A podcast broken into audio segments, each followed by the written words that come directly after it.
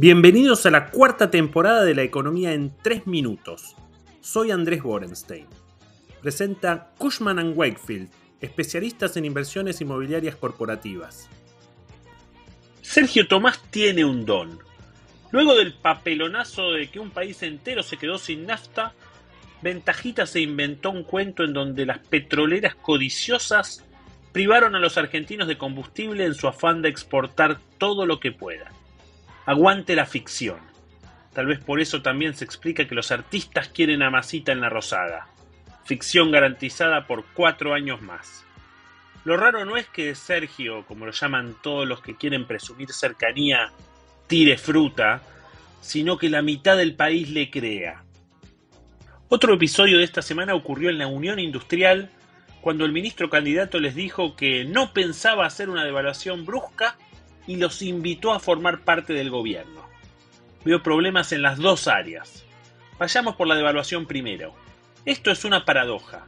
Tradicionalmente en la Argentina los industriales piden tipo de cambio alto para poder exportar y sobre todo que no haya competencia importada.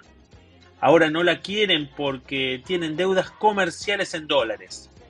Los importadores les deben a las casas matrices y proveedores más de 50 mil millones de dólares y una deba fuerte les puede arruinar el balance.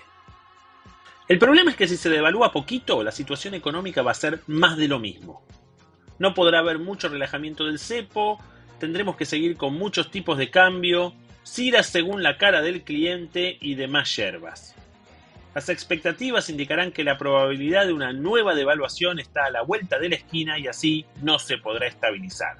El cuento de la buena pipa. Darle lugar en el gobierno a la huya puede querer comunicar que no se desafiará la ley de gravedad con una puesta en escena antiempresaria, pero también muestra poca vocación para abrir la economía y mucha para el capitalismo de amigos, algo que siempre caracterizó al compañero Massa. Con mi ley hay muchos otros problemas. Quizás los más importantes sean su falta de gobernabilidad y de experiencia de gestión, pero tiene muchos otros probablemente juega al póker cuando dice que no hay marcha atrás con lo de la dolarización y dinamita al Banco Central. Creemos que es más probable que sea un león herbívoro, pero tenemos demasiadas dudas. En la coyuntura hay que decir que la inflación cerró octubre al parecer arriba del 9% y quizás Massa se puede autofelicitar de que la puso en un dígito antes del balotage. Pero amigos, prepárense para 4 a 6 meses en el mejor de los casos con inflación mensual de dos dígitos.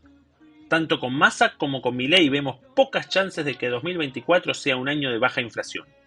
Cavallo habló de 300% esta semana. Ese es un número posible para mitad del año próximo. Si se hacen algunas cosas bien, se puede terminar más abajo, pero para terminar debajo de 200% es necesario una política de shock que Massa seguramente no querrá hacer y a Milei no le dejarán hacer. Así que amigos, esto es un Back to the 80s. Los datos de actividad de octubre mostraron floja producción de autos con ventas similares a septiembre que no habían sido malas, pero menores exportaciones. Mejoraron las ventas de motos mientras que la producción de cemento estuvo estable. Ventas minoristas algo mejor. La recaudación de octubre fue floja Claro que Masita cambió tantas cosas con su plan platita que ya no hay cómo comparar peras con peras. Lo que sí sabemos es que el déficit viene increyendo.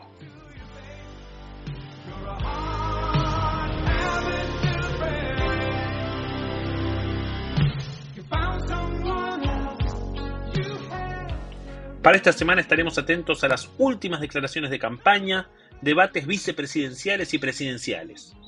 Obviamente seguiremos de cerca los próximos carpetazos sobre viajes y gatos, porque esta elección se sigue más por ola que por la prensa política. En lo económico, salen datos de actividad de septiembre en construcción, industria, pesca y minería.